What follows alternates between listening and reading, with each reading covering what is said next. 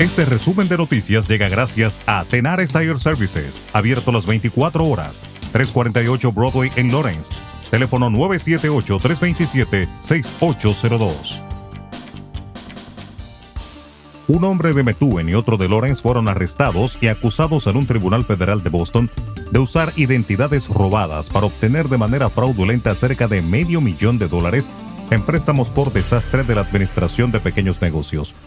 Ramón Joseph Cruz de Methuen y Darwin Joseph de Lawrence fueron acusados cada uno de un cargo de conspiración para cometer fraude electrónico y un cargo de robo de identidad agravado. Se dijo que utilizaron información de identidad robada para abrir cuentas bancarias fraudulentas que luego se vincularon a otras cuentas bancarias fraudulentas establecidas para recibir los préstamos. También supuestamente recibieron por correo algunas de las tarjetas de débito asociadas con cuentas bancarias fraudulentas en las que se depositaba dinero de la SBA y luego lavaron 250 mil dólares del dinero comprando grandes cantidades de iPhones en Massachusetts y New Hampshire para revenderlos.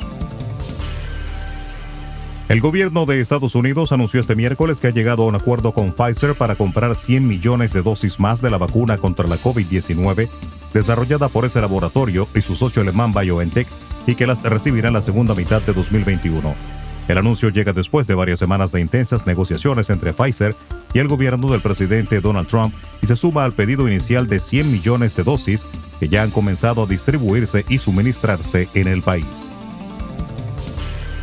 Un primer cargamento de vacunas de Pfizer BioNTech llegó este miércoles en avión desde Bélgica a México, uno de los primeros países en recibirlas, donde se empezará a vacunar este mismo jueves a personal médico que atiende a enfermos de coronavirus en la capital. El avión de la compañía de mensajería DHL aterrizó con una cantidad de dosis todavía por confirmar en el Aeropuerto Internacional de la Ciudad de México, donde fue recibido por altas autoridades. El calendario electoral en Latinoamérica no se detiene y tras cerrar un complejo 2020, se prepara para nuevas citas en las urnas que estarán determinadas por la aguda crisis social, económica y política de la región, acelerada por el COVID-19 que tendrán como principal escenario a Chile, Perú, Ecuador, Honduras y Nicaragua. El descontento de la sociedad latinoamericana puede generar nuevos liderazgos ante la necesidad urgente de políticas que ayuden a salir de la caída económica que ya arrastraba la región y que se agudizó con la pandemia del coronavirus. Guatemala culminará el presente año con una crisis de gobernabilidad en los tres poderes del Estado que amenaza con agravarse en 2021, en el segundo año de la presidencia de Alejandro Yamatei. La situación política del país centroamericano fue deteriorándose durante los primeros 10 meses del año y tuvo su clímax el sábado 21 de noviembre cuando cientos de encapuchados quemaron una parte del Congreso y otras 10.000 personas se manifestaron en contra de Yemati ante el Palacio Nacional de la Cultura, sede del gobierno. Las autoridades canadienses han autorizado el uso de la vacuna de Moderna contra el COVID-19 el segundo inyectable contra la enfermedad aprobado por Canadá, lo que permitirá la llegada a ese país en los próximos días de 168 mil dosis.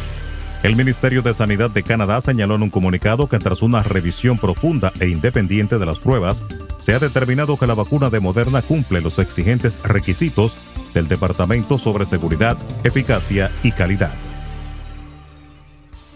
En República Dominicana, con motivo de las celebraciones de Navidad, el Centro de Operaciones de Emergencias COE, junto a otras instituciones del Estado, lanzaron el operativo Compromiso por la Vida 2020-2021, con el objetivo de evitar el aumento de casos de COVID-19, reducir accidentes de tránsito, intoxicación por alcohol e intoxicación por alimentos. La primera fase del operativo inició este miércoles 23 a las 2 de la tarde y termina a las 6 de la tarde del día 25. La segunda etapa iniciará el miércoles 30 a las 2 de la tarde y terminará el primero de enero del 2021 a las 6 de la tarde. Para este operativo, el organismo contará con 39.324 personas, entre los que destacó a brigadistas, médicos, paramédicos, militares, policías y especialistas en búsqueda y rescate, todos ellos colocados en puntos que ya fueron preestablecidos. Resumen de noticias. La verdad en acción. Jorge Auden. Conduzca seguro confiando el cuidado de sus ruedas a Tenares Tire Services, abierto las 24 horas, los 7 días de la semana. 348 Broadway en Lawrence. Al comprar gomas nuevas, recibe reparación de por vida, además de otros servicios también de por vida. Tenares Tire Services también ofrece alineación y balanceo y autodetailing. Las mejores gomas nuevas y usadas en Tenares Tire Services, con el trato afable de Brian de Peña y su equipo. Tenares Tire Services, 348 Broadway en Lawrence. Teléfono 978-327-6802.